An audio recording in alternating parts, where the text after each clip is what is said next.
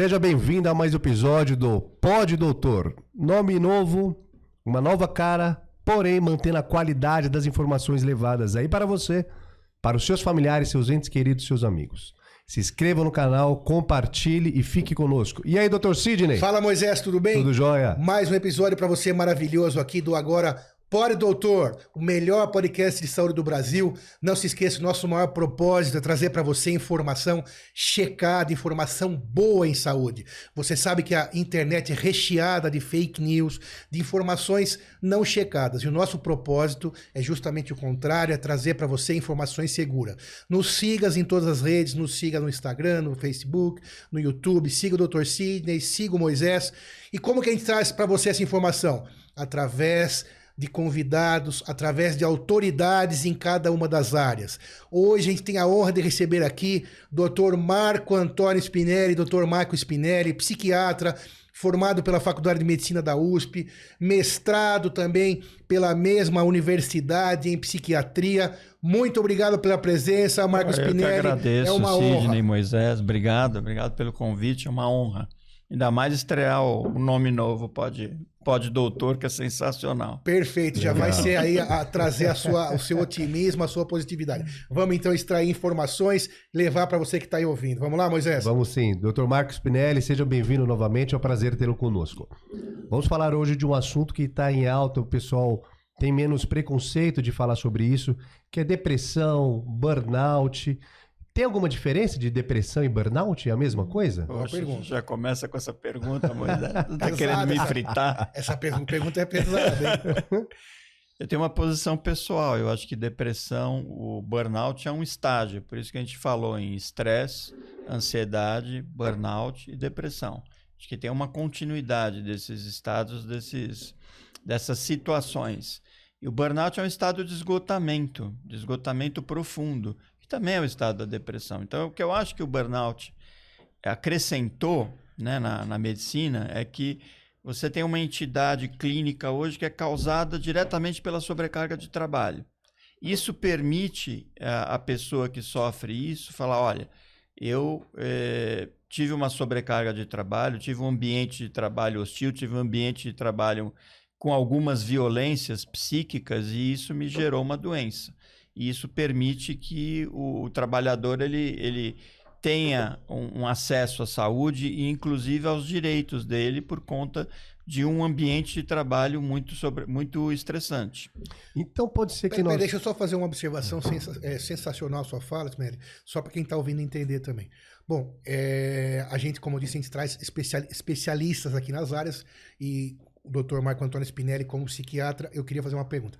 Então, é, para quem não sabe, existe uma coisa chamada CID, que é uma são códigos de doenças para traduzir, que cada uma tem um número, né? Então, pneumonia, um tumor e em psiquiatria também. Depressão tem um CID, é, transtorno ansioso tem um CID e burnout. Já temos CID para burnout ou ainda Agora, não? nessa nova edição do CID, o CID 11 vai ter. Então, o CID 11 que está para sair, então o burnout se torna oficialmente ou uma legalmente doença, uma, uma doença, clínica. uma entidade clínica, uma CID doença. 11 é uma atualização da tabela de Boa. classificação de doenças. Classificação internacional de doenças. Então, CID, agora a gente trabalha no tá CID atualizado. 10 e vai no 11, então o burnout terá uma classificação própria específica para burnout. E muito interessante, perfeita explicação. Então o burnout, ele é um esgotamento relacionado sempre ao, ao trabalho. trabalho. Tem inclusive é, uma, uma norma de que é o médico do trabalho, você trabalha com medicina do trabalho, Sim. que vai poder fazer esse diagnóstico, justamente para você falar que o estresse ocupacional, o estresse do trabalho teve um papel importante naquela doença. E eu ainda acrescento nesse mesmo tema, guarda sua pergunta, o seguinte: é, é, que realmente é o que a gente vê no dia a dia, né? E é uma tendência mundial, na realidade. Eu estive há, um pouco, há pouco tempo no consulado americano, por alguns motivos pessoais, e a gente não sabe exatamente, ou a gente deixa de observar como funciona isso, por exemplo, por exemplo, nos Estados Unidos, que é um país tradicionalmente é, é menos ou mais avesso a essas situações de proteger o trabalhador, certo? E no consulado, lá na, na- no informativo, fica passando o tempo todo um filminho e fala exatamente sobre isso. Porque lá você tem naquele público muitos brasileiros que estão ali buscando o seu visto para trabalhar nos Estados Unidos. Então lá tem explicado bem especificamente sobre os direitos do trabalhador nos Estados Unidos, para que não haja justamente o que o Dr. Marcos Pinelli falou, o assédio. E, em, e se caso houver, lá explicava então que mesmo nos Estados Unidos, porque aqui tem todas essas críticas, né, gente, que fala sobre CLT ou proteção ou não do trabalhador. E na realidade tem muita nuvem sobre isso, né, muita espuma sobre isso. A realidade é que todo, em todo o mundo o trabalhador precisa ser protegido da- de maneira que ele trabalhe, possa trabalhar é, e mantenha a sua saúde mental e física preservada. Então, isso me surpreendeu um pouco, é, é, é, falando-se especificamente, dando telefones de, de entidades não governamentais nos Estados Unidos que podem ser procuradas nesses casos de assédio moral, assédio sexual ou, por exemplo, é, é, esgotamento. Então, isso achei muito legal, né? Que num país, às vezes, que você não sabe, que, que dita regras, que acaba ditando as regras do mundo, lá também se preocupam com isso. Quando falamos de esgotamento, é, temos uma. Se, se a pessoa tiver uma. Pelo que nós já tivemos episódios passados falando sobre depressão, inclusive com o Dr. Cláudio Duarte. Foi não, o segundo não episódio do, do canal. trabalho, né? Falando depressão de maneira Exatamente. geral. Quem tem uma predisposição para desenvolvimento de depressão, Excelente. ela vai ter uma maior probabilidade de desenvolver um burnout ou são coisas diferentes? A pessoa não precisa ter uma predisposição, mas o índice de assédio, de cobrança no trabalho é tão grande que ela pode ter desenvolver sem ter a predisposição para depressão. Existe essa diferença? Existe, epidemiologicamente, existe eh, nos dados que você tem. Então, uma vez, eu vou dar um exemplo. Vamos começar a falar de exemplos que não, nós estamos falando com um público que precisa entender, né? Isso. Não adianta Ótimo, falar de ótimo. termos médicos. Sensacional. Eu atendi um amigo meu que teve uma depressão psiquiatra queridíssimo, faz, faz terapia, não tem antecedente de depressão, ele eh, tinha acabado de virar pai, você também é pai Sim. novo, você sabe como é que é. Então, aquelas coisas da cascata de estresse do, do, do pai novo, né? Privação de sono, preocupação com o futuro, gastos aumentados. E ele teve um quadro depressivo, ele perdeu muito peso e como psiquiatra, falando com um colega psiquiatra, ele falou: "Puxa, eu atendi centenas, milhares de pessoas com depressão. Como é que eu caí dentro disso?" Falei, para você ver que do jeito que você está trabalhando 14 horas por dia, dormindo mal, comendo mal e tentando abraçar o mundo com as pernas, você vai ter depressão como qualquer outra pessoa. E era uma depressão com forte componente de, de- burnout. O que, que é? Burnout é uma, é, como o nome em inglês fala, é uma queima completa, tanto de neurotransmissor quanto de receptor. E você perde a sua eficácia. Então você tem um, teu cérebro é um motor 2.0, com o burnout ele passa a funcionar como um motor 1.0. E vai ficando cada vez mais difícil você conseguir o- a performance que você tinha naturalmente, você vai tendo que se esforçar cada vez mais, causando mais burnout. Então, todo mundo pode ter, sim. O cérebro é um órgão como outro qualquer. Se você sobrecarregá-lo, se você não der descanso, se você não der alimento, ele vai bater pino, ele vai ter problema.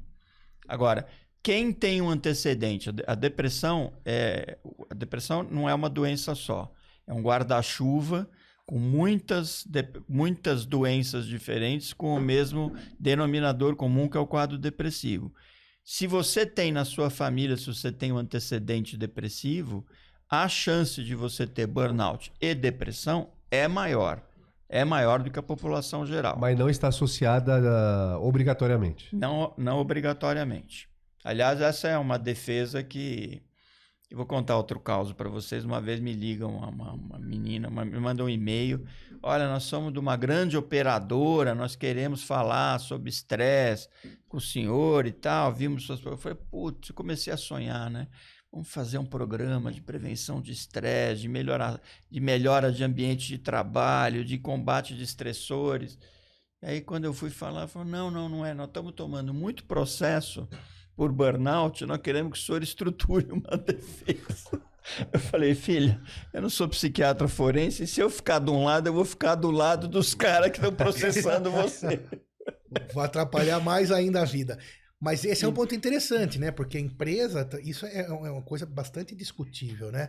Porque existe a empresa que talvez não tenha interesse, vamos dizer assim, em acabar entendendo melhor isso, e o funcionário, o colaborador que está sofrendo a situação e precisa que seja precisa ser entendido, porque na verdade é, a gente, esse equilíbrio que a medicina tem que achar ou a sociedade tem que achar, né? Porque ele vai piorar cada vez mais, como, como você falou, né, Spinelli? Ele vai já está em esgotamento, aí vem, ele tenta o motor já não está funcionando bem, a cobrança continua a mesma, uma hora do esgotamento, do burnout pode até evoluir para alguma coisa mais difícil ainda. Sim, para quadros depressivos graves pra quadro... e para suicídio. Exatamente. Eu já vi gente fazer. Bom. Então, é, o empregador que está ali precisa entender isso. Que existe um equilíbrio, onde ele vai conseguir cuidar do seu quadro de colaboradores de maneira adequada e a produtividade final vai até melhorar. Porque aquele cidadão, às vezes, está quietinho lá, não está se manifestando, não está contando para ninguém, porque não quer sofrer as. Estão entendendo Sim, isso? inclusive, só para fala para complementar isso. Tem que ter, ou se não. Tem não, né? Mas seria muito desejável se tivesse. Algumas empresas já têm profissionais que olham com os outros olhos a questão do burnout ou a questão de assédio, ou a questão de, de grandes sobrecargas de trabalho. Porque, por um lado, não é conflitante, mas por um lado você tem a imposição de um meio de uma empresa de fazer o seu produto, o seu serviço. E tudo bem. E tudo bem, essa é, é a assim regra mesmo. do jogo. Mas também, por outro lado, levantar uma bandeira para falar: peraí, qual que é o limite? Até onde qual, que, qual é o equilíbrio? Qual né? o equilíbrio, exatamente. Então, quer dizer, acho que a tendência é essa, Spinelli. Assim, as, as empresas terem um, um, olhar mais sensível em relação a isso. Isso é a palavra. E mais importante é saber que isso em, gera benefício para todo mundo. Porque o que acontece? Como a gente vive, acaba vivendo essa questão do medo da pessoa perder a vaga, perder o emprego. E tudo bem também, faz parte do jogo, porque. Ou ser vista como uma pessoa que não aguenta o tranco. Isso, você pessoa falou, fraca. Você falou uma coisa muito importante. Isso é um estigma que, que, é, que é muito, é muito. Que a tem pessoa que ser muito bem trabalhado. tem horror de ter o diagnóstico Isso. de burnout, de depressão e ser rotulada como alguém que não segura o tranco. Você falou uma coisa e importante. Como você contou a história do seu colega médico, gente, é, eu também já confesso, eu já tive um quadro ansioso. E não é brincadeira, não é brincadeira. Não é uma coisa que você não é mimimi, não é frescura, é da pesada. E precisa de ajuda. E no começo você acaba ou não percebendo, ou como é de, de pouquinho em pouquinho que aquilo vai piorando, você vai usando a característica do ser humano que é se adaptar. E quando você procura ajuda, porque a coisa já doeu demais.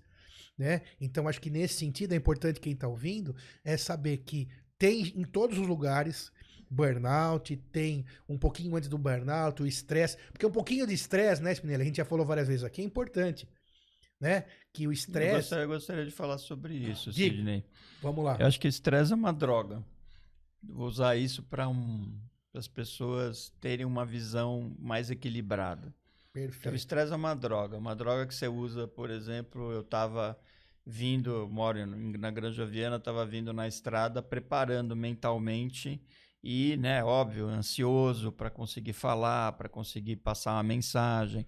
E isso se transforma num estresse que eu vou é, colocar e tentar fazer essa entrevista melhor possível, com conteúdo melhor possível. Então eu usei essa droga, que é o estresse, que é o medo de fazer feio, que é o medo de não ficar bom, que é o medo de gaguejar, para ser uma coisa legal aqui com vocês. A questão do estresse é até onde vai essa droga, porque tem o estresse agudo que ele é importante. O teu corpo, quando você está no estresse agudo, ele mobiliza o, o, mecanismo de defesa, o teu sistema imune fica esperto, o seu sistema hormonal, o coração bate mais forte, você respira, a, a, a, pupila dilata para você estar tá ligado no que está acontecendo. Então, o estresse ele é demonizado. Pô, meu estresse, o estresse mata. Não, o estresse Se você não tiver estresse, um ambiente de trabalho que não tem nenhum estresse é só no cemitério. Lá não tem estresse nenhum. Porque aonde você for, o estresse vai fazer parte do, da sua, do, do, do input, do, do estímulo para você fazer as coisas. Quando esse estresse começa a ser, deixa de ser esse estresse de curto termo, de short term, e começa a ser um estresse de medium term, você vai tendo que mobilizar cada vez mais energia para manter a performance. Hoje vocês vão fazer vocês vão gravar bastante, vocês vão ter que mobilizar cada vez mais energia para manter o clima, para trabalhar, para ficar bacana.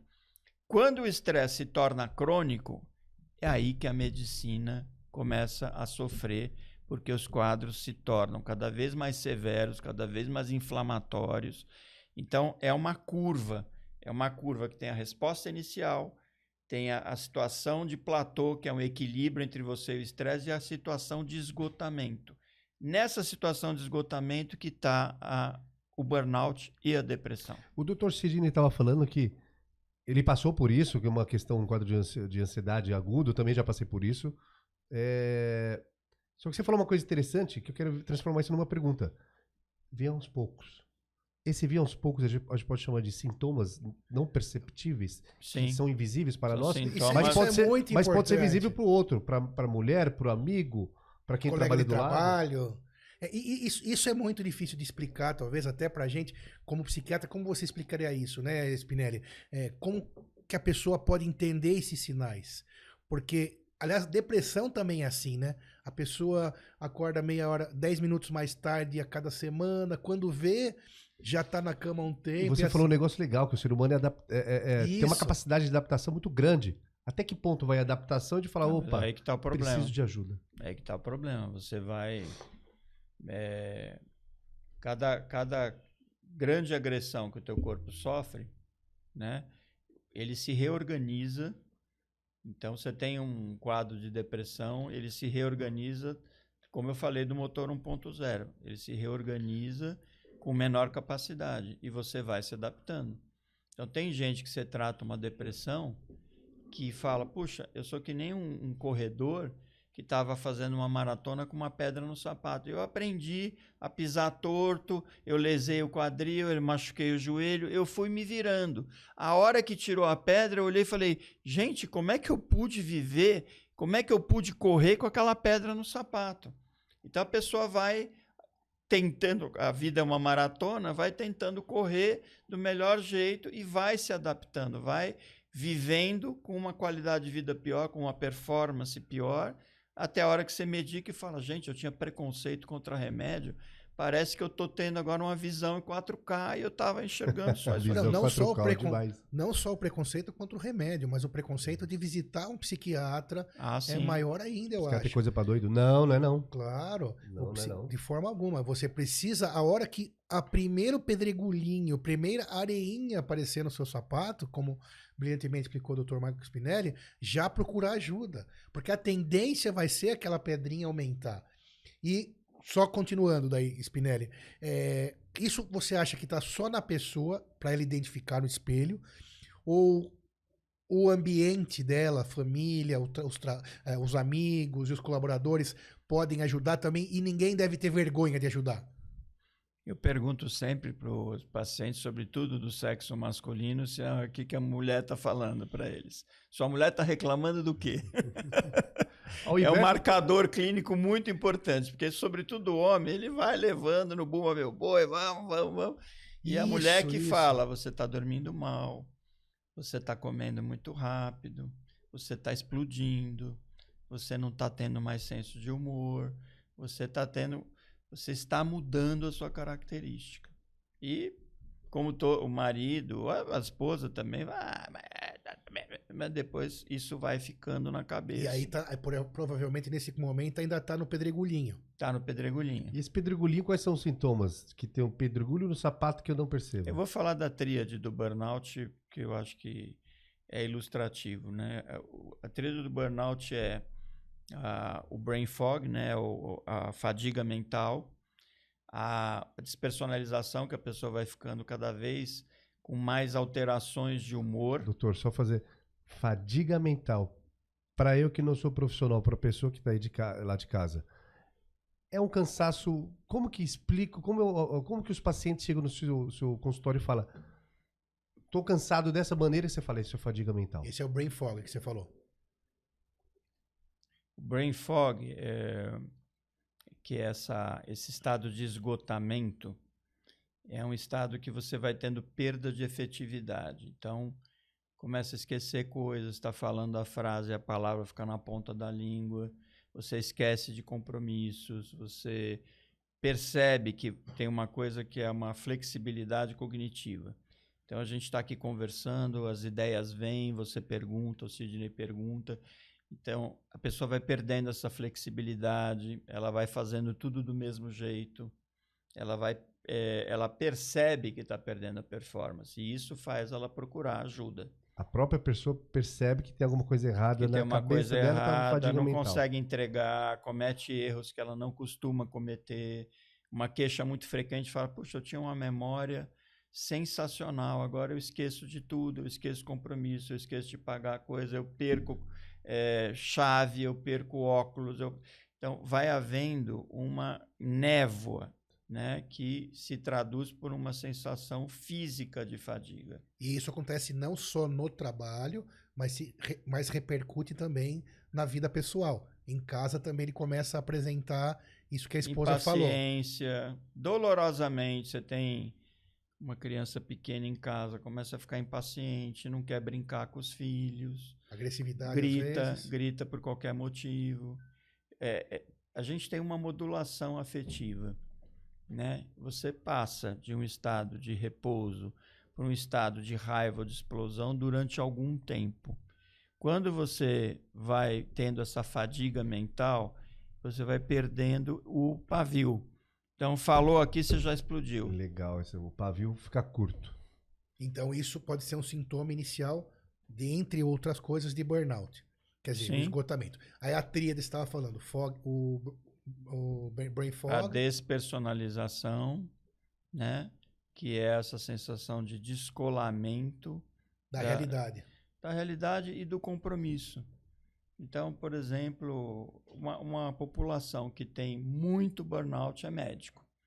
O médico vai perdendo a sensibilidade, vai se lixando, ah, morreu, morreu, tá ruim, tá ruim, porque é tanta coisa, tanto sofrimento que o médico hum. tem que, o médico, o, a enfermagem, a, né, a, o, o índice de burnout que teve na pandemia foi monstruoso. E por conta desta sobrecarga, ele vai ficando indiferente. Até uma hora que perde completamente o, o apego pelo resultado, a, a capacidade. Então, um funcionário que está em burnout, ele tem que fazer uma tarefa até amanhã, ele não fez, ele não entrega e ele não consegue entender a importância. Colocar para as pessoas: olha, eu não vou entregar, não vai dar, alguém vai ter que cobrir. Ele deixa explodir. Ele deixa explodir. Então, tem o, a, a, a desconexão que a pessoa vai tendo, o estado de esgotamento e o, a perda completa de, de performance. Isso você tem aonde? No burnout e na depressão. O burnout e depressão, eles então, são muito, muito juntos, eles são né? uma continuidade. E você precisa separar o burnout para, como você bem falou, proteger as pessoas. Agora, não é só proteger as pessoas. As pessoas elas precisam começar a, a, a, a gente trabalhava nisso há muitos anos atrás, a gente dava palestra disso, a usar o estresse a seu favor, a transformar o estresse no seu superpoder. Porque também criar essa situação de que, puxa, eu sou vítima do mundo corporativo, do ambiente de trabalho, do lugar muito exigente, Bom, nós estamos numa vida que você é exigido, vocês são exigidos, o teu, vocês vão trabalhar hoje intensamente e vão ter essa exigência. Eu vou, daqui a pouco vou sair daqui, vai ter quatro, cinco WhatsApp de gente passando mal que eu vou ter que orientar. Quer dizer, isso tem que ser seu superpoder, você tem que transformar o estresse numa ferramenta de desafio, de é, boa performance, para isso você tem que cuidar bem do seu estresse.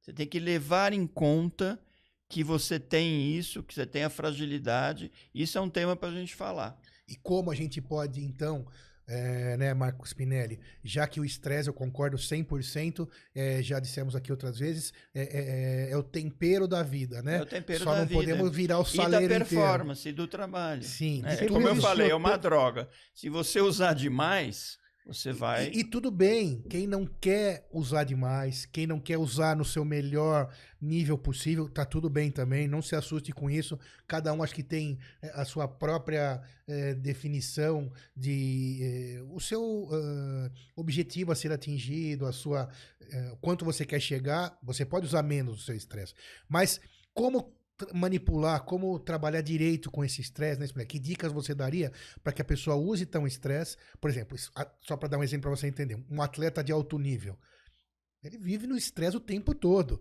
né? É, um artista de alto nível. A capacidade deles para administrar deve ser um pouco maior do que a média. Sim, talvez pelo próprio exercício, hein? Pelo pro- Exatamente. né? Que é um uma das melhores ferramentas. Mas você, se você é, se interessar pelo assunto, você vai procurar grandes empreendedores, é, grandes é, artistas. Geralmente precisam muito de ajuda nessa questão do estresse, porque eles estão sempre no limite. Então você vira e mexe, você vê o caso de alguém que ultrapassou essa barreira e aí entrou num CID, caiu numa classificação real de doença. E talvez poderíamos até chamar de burnout, né? Pensando bem. Eu me lembro que, assim, é, alguns artistas famosos, por exemplo, eu lembro quando o. de cantores, vai para te lembrar um aqui, o Marrone, eh, teve síndrome do pânico. Mas será que a gente não podia até chamar de burnout? Sim, o mesmo esgotamento que causa o burnout causa Exato, o cara a vai- disfunção Ué, com a doença do o pânico. cara faz lá sete shows por semana, avião pra lá e pra cá, às vezes faz mais de um show no mesmo dia. É uma loucura a agenda. Claro, ele escolheu aquela vida. Ele decide se ele quer pôr o pé pra frente ou pra trás e cada e tá tudo E bem. as pessoas são diferentes. Até Isso, mesmo uma isso. pessoa que não tenha alta performance, eu não seja um cantor famoso, vai ter isso A daí. mesma, da coisa, a mesma no coisa. nível dela. Exatamente. Mas a pergunta é essa, daí como eles podem trabalhar? Que dicas o Dr. Max Pinelli daria para que com essas pessoas, até o próprio Sidney, o Moisés e o pessoal que está ali, e você que está ouvindo, como que a gente pode trabalhar isso? Para a gente usar a nossa melhor performance possível, porque isso é o importante, é usar o seu melhor, né? Cada um é de um jeito, mas e sem, o, sem derramar esse saleiro. Você usou a metáfora esportiva, eu acho que ela é muito legal. Muito legal para a gente exemplificar para quem está em casa o que que. Tem um, um documentário no Netflix chamado Fish versus Federer. São dois jogadores de tênis, o Federer mais conhecido, o Fish. O Fish ele era um, um Mar de Fish, um, tenista que seguiu uma geração de ouro dos Estados Unidos, que era o Pete Sampras e o André Agassi. E ele ficou na mesma situação do Rubinho Barrichello, né? Você, você sucede um mega gênio, né? No caso Ayrton Senna, e vem toda aquela cobrança para você continuar ganhando que nem o Senna, mas o Senna é um só, o Sampras é um só, o Agassi é um só. Então a geração do Mar de Fish veio, não, tem que jogar, tem que ganhar. E entrou uma, um- uma geração espetacular, que o primeiro foi o Federer. Por que, que eu estou falando disso? Porque o Mar de Fish ele foi tentando ficar cada vez mais forte, cada vez mais bater, cada vez mais treinar, cada vez mais pressão. Ele teve um burnout que ele deu WO no US Open, no jogo que ele ia ter contra o Federer, que ele não conseguiu levantar da cama. Caramba. E ele foi se tratar, ficou um ano eh, longe da quadra, porque não aguentava ver a raquete de tênis. E aí ele veio a público falar que ele tinha tido uma, uma ansiedade, um transtorno, que ele não conseguia, que na época não, ele não falou, mas era um burnout grave, gravíssimo. E o Federer, ele é, ele era a, o modelo de gestão do estresse. Todos os movimentos do Federer são redondos. Ele, ele, ele não sua no final do coisa. Ele não mexe, o cabelo dele Não não, mexe, fica descabelado. É desesperador, porque ele descobria um jeito de ganhar o jogo com o mínimo de esforço possível. Por trás dele, psiquiatras, psicólogos, uma equipe inteira. É um talento espetacular também, né? Não sei se Exatamente. teve tanto, mas um talento e uma capacidade de consciência corporal que fez ele jogar em alto nível até quase 40 anos de idade.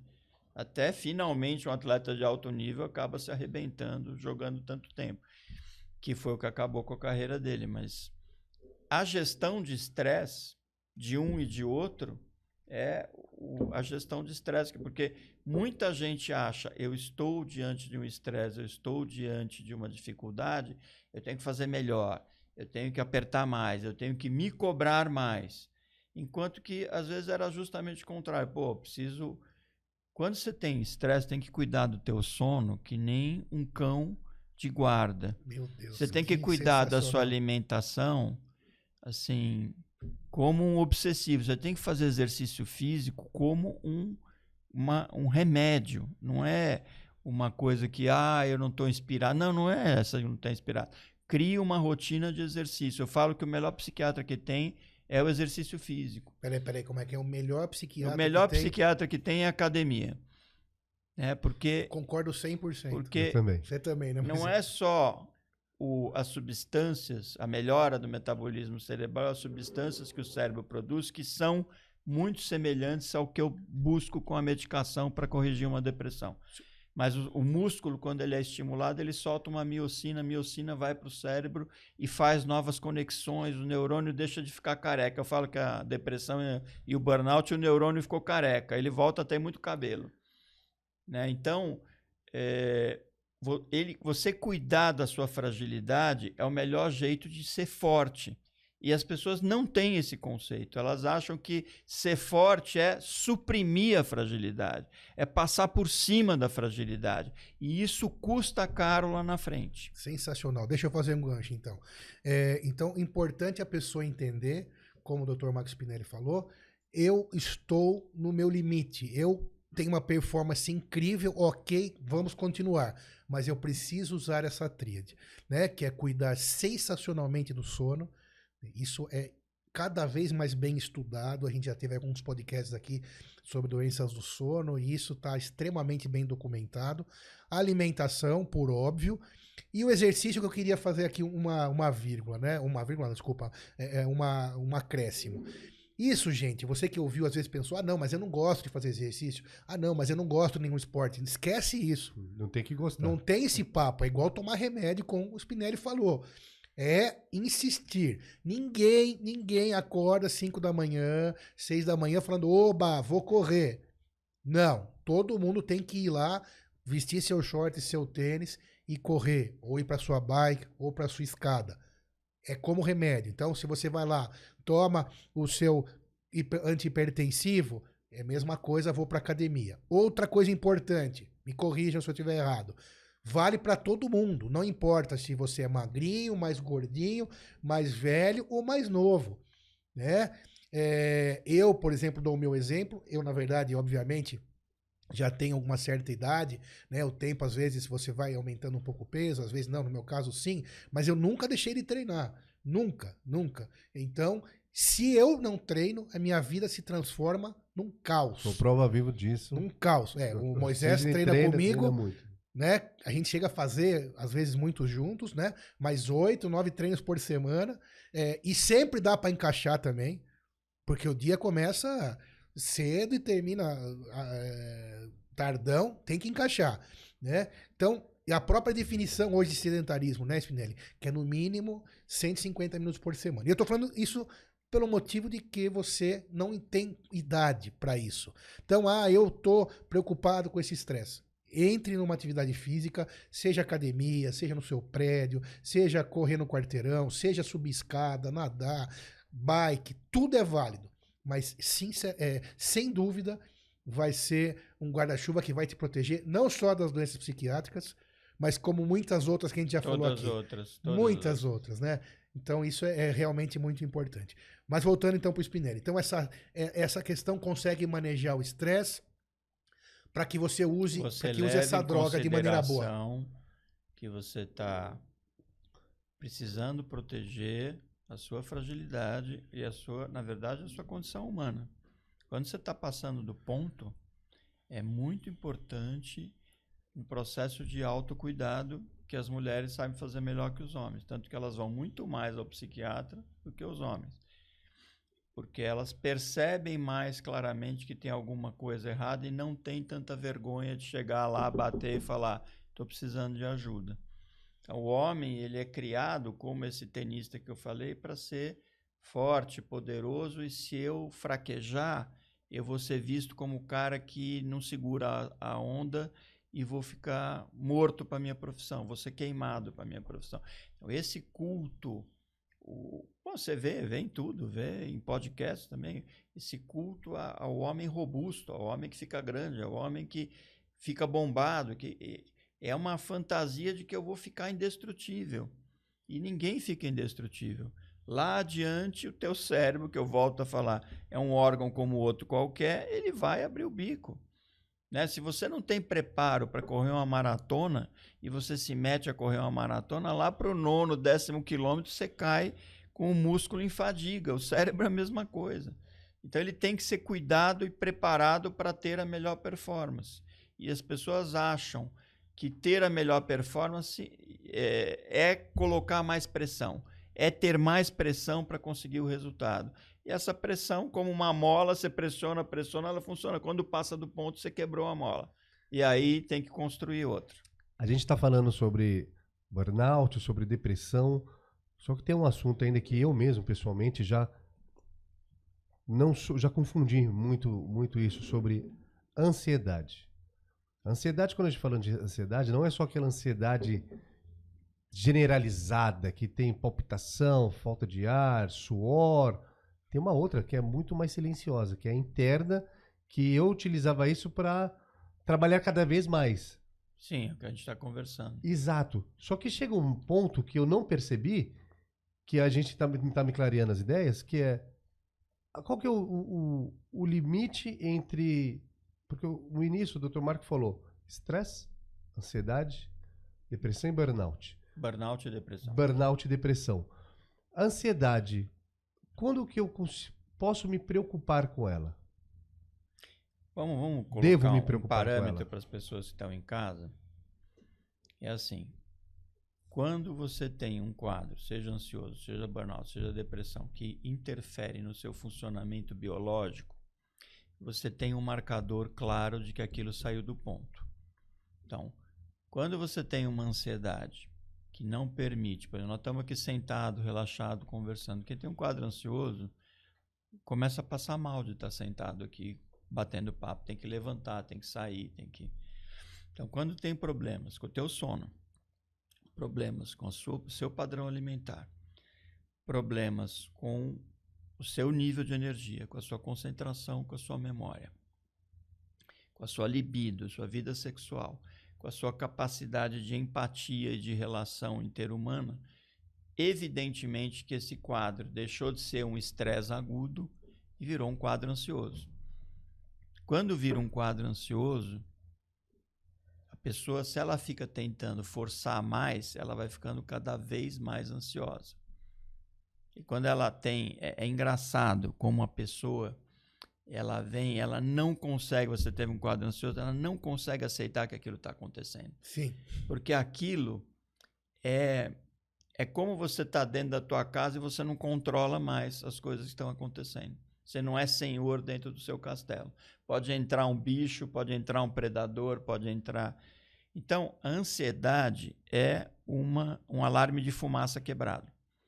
Que qualquer coisa ele está disparando o alarme porque está quebrado. Então, o que às vezes é ah, o cara está acendendo o fogo, acendeu a lareira, o alarme de fumaça está quebrado, é um incêndio. E o cérebro responde, tem uma área do cérebro, a amígdala, que responde como um incêndio. E a pessoa que sofre da ansiedade, ela fica desconcertada porque o alarme dispara sem ela ter nenhum comando sobre isso. Então, quando isso começa a acontecer, quando você começa a ter um prejuízo no seu funcionamento biológico, está na hora de procurar ajuda. Quando a pessoa vai procurar ajuda com o doutor Marco, foi identificado esses sinais, sintomas, qual que é o, o tratamento? Tem duas grandes linhas de tratamento e agora novas linhas de tratamento. Eu vou falar, gostaria até de falar. Meditação hoje é uma linha de tratamento, tá? Mas existe o tratamento medicamentoso, existe o tratamento psicoterápico. Tem é, estudos mostram que eles têm eficácia para quadros leves e moderados praticamente igual, para quadros graves você precisa de medicação.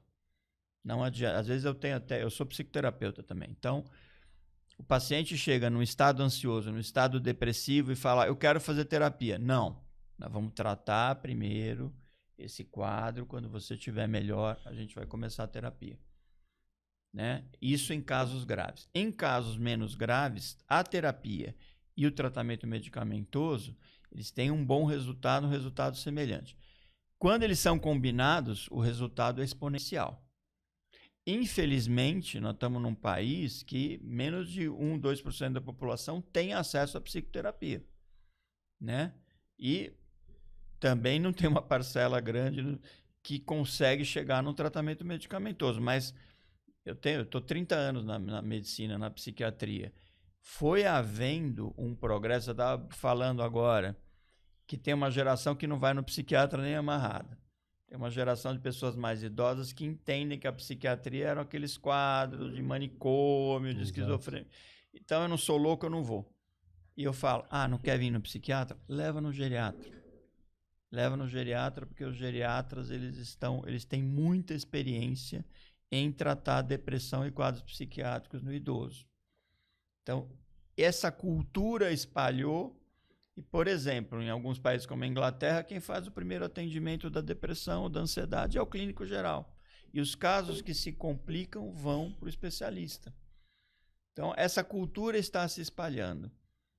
E, por exemplo, agora eu estava falando, a psicoterapia, a meditação está sendo incorporada pela terapia cognitiva comportamental.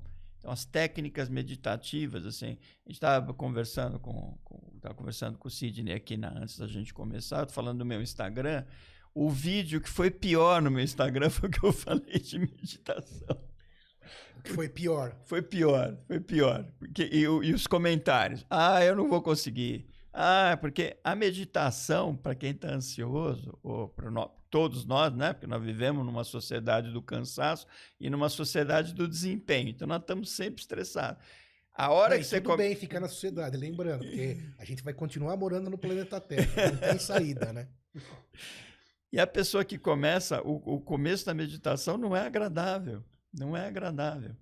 Tem um documentário que o, eles implantaram um, um, programa de meditação para criança na escola e tinha um menino que dava porrada em todo mundo, que era irritável, que era agitado, que teoricamente iam mandar ele para tratar de déficit de atenção. Fez meditação, ele ficou tranquilo, pausado, começou a prestar atenção no coleguinha para não ficar enfiando a mão. Aí chegou em casa e foi falar para a mãe: Não, eu vou te ensinar. Ah, isso é chato, isso é um pé no saco. Isso é um absurdo. Então a mãe viu o filho ter aquele benefício, mas eu não quero fazer, porque não está na nossa cultura, não está na nossa cultura, mas está entrando e que a capacidade de meditação ajuda muito no estresse, na ansiedade, no burnout, na depressão. A gente teve até um capítulo aqui, né, com o Dr. Rodrigo Jacobian, que implantou dentro do hospital sírio-libanês, se não me engano, uma sala de meditação para os profissionais, para os profissionais de saúde, né? Que ele é médico, radiologista e também trabalha com, é, não me lembro a linha da yoga agora, mas com yoga e meditação. Kundalini? Kundalini, isso. A gente teve um episódio, fizemos até uma meditação aqui durante o, o episódio, foi ah, muito legal. legal. E eu e também voltando até a minha experiência pessoal, uma das coisas que uma das, né, dentro de várias, que me ajudou a me libertar é, das medicações, de terminar o tratamento, foi meditação, yoga. E é difícil de entender, mas como o Dr. Marcos Pinelli falou, essa cultura vai mudando, mas meditação tem uma eficiência impressionante nos quadros de ansiedade. É uma experiência incrível, né? É, para quem consegue entender, começar. De consciência corporal, consciência... de manejo de estresse, é impressionante. de manejo de. É impressionante. E aí, continuando, né? Então, o Moisés perguntou sobre o tratamento. Então, quer dizer, faz-se, é, tem os primeiros indícios, faz-se o diagnóstico. preferencialmente com psiquiatra, mas nada impede de começar lá com um clínico geral, é, no SUS ou no particular, não importa. Mas aí então tem tratamento, conforme o Dr. Marcos levou. Tem Tratamento, tratamento, então- tem como avaliar e não. E o psiquiatra hoje ele é um grande neurocientista, um terapeuta, ele tem que congregar muitos conhecimentos, é uma carga gigantesca de conhecimento, mas que ele pode ajudar quem está precisando. E tem uma coisa que acho que fica no imaginário popular, que é o seguinte: aí, depressão, ansiedade ou burnout. Aí tem cura. Que tratamento é uma coisa. Estou tomando remédio, estou fazendo a psicoterapia com o Dr. Marcos Pinelli, estou fazendo terapia é, holística, estou fazendo meditação, estou fazendo exercício. Mas chega uma hora que você pode, tecnicamente, Spinelli, falar sobre cura, ou seja, é, não remissão dos sintomas, mas cura. O que, que você diria sobre isso para a gente esclarecer esse mito? Bom, vocês só me colocam em gelado. aqui. Não, essa foi para essa foi para gelar. Você viu que eu, eu falei quando a gente fala e faz Vou assim, pedir- ó, eu vou pedir ajuda aos universitários aqui. Tecnicamente, teoricamente, você tem remissão, você não tem cura. remissão dos sintomas, né? Tecnicamente, sim, porque você tem. Para você ter esses quadros, a gente comentou agora há pouco, você tem uma carga genética predispõe. Então, se você tem uma carga genética para gastrite, você tem um episódio de gastrite aguda, vai faz endoscopia, faz o tratamento, faz um mês de tratamento, repete a endoscopia, tá ótimo, tá legal, tá melhor. Se bem que eu nunca vi uma endoscopia normal na vida, mas isso é outro assunto você teve a remissão. Daqui a pouco brigou, trocou de emprego, separou da mulher, volta a gastrite. Exagerou na comida, exagerou na bebida. Como você previne que a gastrite volta? Ajeita o estresse, ajeita a alimentação, ajeita, muda radicalmente a dieta, protege o sono e faz um- uma proteção da mucosa gástrica, você vai ter muito menos chance de ter. Mas, se foi lá comer uma feijoada, comer uma coisa, pode voltar a irritação. Na minha experiência, é, é muito comum você tratar um episódio, dois, e a pessoa aprende a pisar melhor, aprende a não deixar entrar pedra no tênis, ela aprende a correr melhor. Então, você teve uma ansiedade, você mudou seu estilo de vida, você faz meditação, você protege melhor teu estresse. Então, a chance de recaída é muito menor. Existe a chance? Existe, porque a tendência genética está lá. Então, Como vo- a tendência a uma gastrite pode voltar. Está lá. Se Mas quanto melhor você cuidar do entorno, quanto melhor você proteger seu tênis, menos pedra vai entrar. Então, se vol- se vo- mas se você então não se cuidar, não proteger o tênis, não utilizar-se dessa, desse manejo bom do estresse, continuar fazendo as mesmas coisas, pode voltar aquele quadro ansioso. Para todas as especialidades, para infarto do miocárdio, tem estudos que mostram, você teve um infarto do miocárdio, você continua estressado, você continua co- dormindo mal, você continua fumando, você continua comendo porcaria, a sua mortalidade vai ser três vezes maior de quem mudou o estilo de vida para não ter outro infarto. É para todas as E especialidades. vale para psiquiatria também. Vale pra, sobretudo para psiquiatria. Eu tô lembrando de um fato aqui. Eu já passei por um psiquiatra, já fiz acompanhamento também por ansiedade. E ele pediu exames de sangue, né? Porque eu não entendi e até hoje tenho algumas dúvidas. Por que que até no psiquiatra, quando a gente imagina, mas espera aí, é da mente, por que que tem exames de sangue na, na psiquiatria? Ou outros tipos de exame? Cara, isso é uma frustração dos psiquiatras, porque não tem um exame. Você vai fazer o seguimento de uma. Acabamos de falar do infarto. Você tem enzimas, você tem coisas que. achados eletrocardiográficos que mostram que aquilo melhorou. Você tem eh, o exames de imagem, você vai.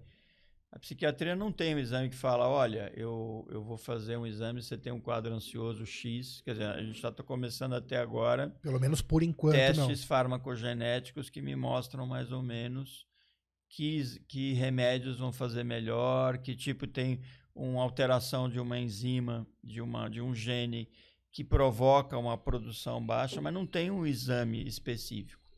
Por que, que você pede exames? Primeiro, quadros clínicos, orgânicos, médicos interferem na psiquiatria. Então, se você tem uma tiroide desregulada, isso vai provocar um quadro ansioso. E eu posso dar quantos ansiolíticos quiser, que se eu não acertar a sua tireoide, você vai continuar daquele jeito. Tireoide regula os hormônios do corpo, é isso? O metabolismo em geral. Metabolismo, em geral. Metabolismo em geral. E quando a tireoide está hiperativa, você não consegue dormir, coração bate forte, você fica com tudo que parece um quadro ansioso. E não é. É um quadro ansioso secundário a uma doença médica geral. Então você tem que ver. Tem vários medicamentos também que você precisa saber como o teu fígado está funcionando. Déficit de vitamina D atrapalha vários quadros, inclusive quadros psiquiátricos. Você pede a vitamina D. O que eu reponho de vitamina D, ninguém mais toma sol. Fica todo mundo em casa vendo streaming. Então, fatores orgânicos interferem no, no seu quadro psiquiátrico e o seu quadro psiquiátrico atrapalha a sua parte orgânica. Então, quadros ansiosos crônicos e hoje todos os médicos viraram reumatologistas, porque o que a gente trata é doença inflamatória. Depressão tem um forte componente inflamatório. Ansiedade tem um forte componente inflamatório. Peraí, peraí, Peraí, isso também é. É, calma, calma. Agora você que apertou a Me gente, apertou. me apertou como médico e deve ter apertado você também. Me explica melhor isso de, é, do quadro ser inflamatório também nas questões psiquiátricas. Então, eu estava falando do estresse, quando ele vai Certo. cronificando. Quando ele vai cronificando, você tem um aumento de inflamação, tanto nos neurônios, mas sobretudo na micróglia, na astróglia que está no entorno dela. E isso vai inflamando No cérebro. no cérebro e no corpo todo. Um quadro inflamatório mesmo. O o cara- corpo todo. A inflamação no coração vira infarto miocárdio. A inflamação na tiroide vira uma tiroidite. Então, o estresse, ele aumenta um hormônio chamado cortisol. E com esse cortisol ficando cada vez mais alto, você fica cada vez mais inflamado. Ganha peso, a distribuição da gordura muda, você procura por comidas mais calóricas, comidas pró-inflamatórias. Isso É. pro estresse, ansiedade, burnout, é a mesma coisa? para câncer, para infarto do miocárdio, para diabetes, para tudo. Tudo em medicina hoje que dá trabalho é inflamação. Eu dei aula uma vez de psiquiatria, algumas vezes num curso para clínicos, porque o, o médico ele está afim de aprender psiquiatria depois de 4, 5 anos de formado, porque aí ele está apanhando dos casos no consultório, aí você fala. Eu dava aula nesse curso, os caras iam até a rua atrás de mim. Entendeu? Dava até vergonha do próximo colega que não deixava entrar, porque eles queriam. E eu falava nesse curso, gente, aqui é todo mundo reumatologista, a gente só trata inflamação. Mas eles iam atrás de você porque. Porque psiquiatria- eles queriam saber como Não, é que eu faço. Não, mas psiquiatria é muito importante, Spinelli. Sim. Eu desconheço um ser humano no mundo que não, precisa de um psiquiatra. Exatamente. Eu falo isso com tranquilidade, não faz bico, não. Não vem com esse bico aí, porque eu falo isso com tranquilidade. E, primeiro, preconceito zero, né? Porque ele tá lá para ajudar, e eu desconheço alguém que não iria se beneficiar de um porque psiquiatra. A gente, tá- porque a gente está numa sociedade inflamatória. Boa, boa. E a inflamação. E a tendência é, pio- é aumentar essa inflamação. Porque vem da- desde aquele começo, né? Esse estresse é bom para poder avançar e buscar a evolução, buscar o conforto, mas traz uma dor. E se você conseguir o se ele, segredo, se ele cronificar, Aí vira é o que doença. costuma acontecer, aí vira ele CID. não vira doença só no cérebro, ele vira doença em todo o corpo. Isso, porque as doenças psiquiátricas certamente ainda não, não é documentado, pelo menos até onde eu sei, mas um dia, muito talvez, talvez não, não estaremos mais aqui, mas você vai descobrir etiologias de cânceres hoje que você nem faz ideia. Provavelmente tudo será linkado, né? O que parece absurdo isso hoje, mas certamente vai descobrir que um CA de colo do intestino tá ligado. Já tem aquela história Tá que o ligado ao intestino é o segundo tá cérebro. ame- alimentação, tá ligado a tudo. E é, é meio óbvio isso, né? É quase óbvio, vamos dizer assim, porque tem que estar ligado a alguma coisa, né? Então, essa situação é certa. Eles procuraram você porque todo mundo precisa de um psiquiatra. O médico que está atendendo todos os pacientes que precisam de psiquiatra e o próprio médico que precisa também, porque a gente vai se beneficiar sempre de melhorar esse equilíbrio. De melhorar esse equilíbrio mental e conseguir produzir melhor no trabalho, na família, na sociedade. Então, então os médicos corriam atrás de você lá para Tirar mais uma- história, tirar mais história uma engraçada para falar sobre isso. manda, manda. É, meu pai teve um período que ele teve uma, uma doença grave, ele já é falecido. É, pessoa extremamente querida e ele estava com uma doença e quando começou, né, teve um tumor de, de pulmão e eu explicava para ele a fisiologia pulmonar, a fisiologia da coisa, como é que o remédio atuava. E um dia ele virou para minha mãe e falou assim: "É um puta médico. Por que que foi fazer psiquiatria?" Caramba, meu. Eu falei: "Pai, psiquiatria é a medicina mais legal que uhum. tem, porque é a medicina que você vai na origem, claro. onde começa tudo. A, uma a psiquiatria é a maior medicina preventiva que existe. Sem dúvida. É, eu acho que tem, claro, sem, todas são importantes, mas quando você fala em psiquiatria, ela, ela tem atuação em tudo, em qualquer momento psiquiatria, psicologia, são fundamentais. A gente estava falando do atleta, né, há pouco tempo aí do é, o Pete Sampras e o outro, o Federer. Federer. É, a diferença deles está aqui, ó. Né? Exatamente. Tá na mente, porque treinar, chegar cedo na academia, o mais cedo possível, fazer milhões de movimentos, isso todo mundo pode, mas treinar a mente é o mais difícil. E esse é o segredo para você ter, melhorar a tua performance, ter alta performance. E de novo, não é para todo mundo. Não tem problema se você não tem essa é, é, essa ou vontade. Pode, ou, pode treinar para querer a, a, Também. a chegar numa no equilíbrio, numa resistência e força para poder para poder atingir a sua melhor, a sua performance. melhor performance. E se você está satisfeito com a sua performance, tudo bem. Temos que tomar cuidado em falar isso para a pessoa não se sentir acuada. Não, todo mundo tem que ter altíssima performance. Não. não. Claro que não. Você tem que a fazer o que você quer, né? E atingir o seu melhor. E cada um é de um jeito. Então, psiquiatra, Spinelli, eles iam atrás porque realmente eles estavam querendo entregar Deixa eu só fazer uma adendo resultado. que você falou a melhor performance você consegue muitas vezes cuidando bem de uma atenção relaxada, de, uma, de um desempenho relaxado. A melhor performance não vem só de você ficar se pressionando. A melhor performance vem de você cuidar do seu descanso tão bem quanto você cuida do teu desempenho. O, o descanso, eu, eu vou ter a mensagem final que eu vou falar, ele tem que ser também um superpoder, porque senão você não vai conseguir a melhor performance. Demais. Grande Moisés. E aí, demais, aprendeu bastante demais, hoje? Muito, doutor, doutor, muito obrigado. Grande doutor Marcos Spinelli. Foi uma honra. Espero que você que este, está aí compartilhe bastante esse assunto que é fundamental para todo mundo. Palavras finais, que mensagem você deixa para quem está nos ouvindo? Como que vai caminhar tudo isso daqui para frente? Vou falar. Estresse é uma droga. Use ela a seu favor. Cuide do teu sono como um cão de guarda. Proteja o seu sono. Muita gente acha que ficar até as duas da manhã vendo Netflix, vendo streaming é um jeito de relaxar. Não é. É um jeito de bagunçar seu sono e já, e já estragar o seu dia seguinte. Exercício físico vai te manter afastado de muitos medicamentos. É uma é um dos melhores remédios que tem na natureza e é de graça. Use esse remédio. E muito obrigado, sensacional falar com vocês. Pode chamar sempre que vocês quiserem que eu venha, porque doutor, é uma delícia falar com vocês. Doutor Marco Spinelli, uma honra, sorte dos pacientes hum. que o tem como médico. Obrigado. Aqui vai estar explicando como encontrar o doutor Spinelli.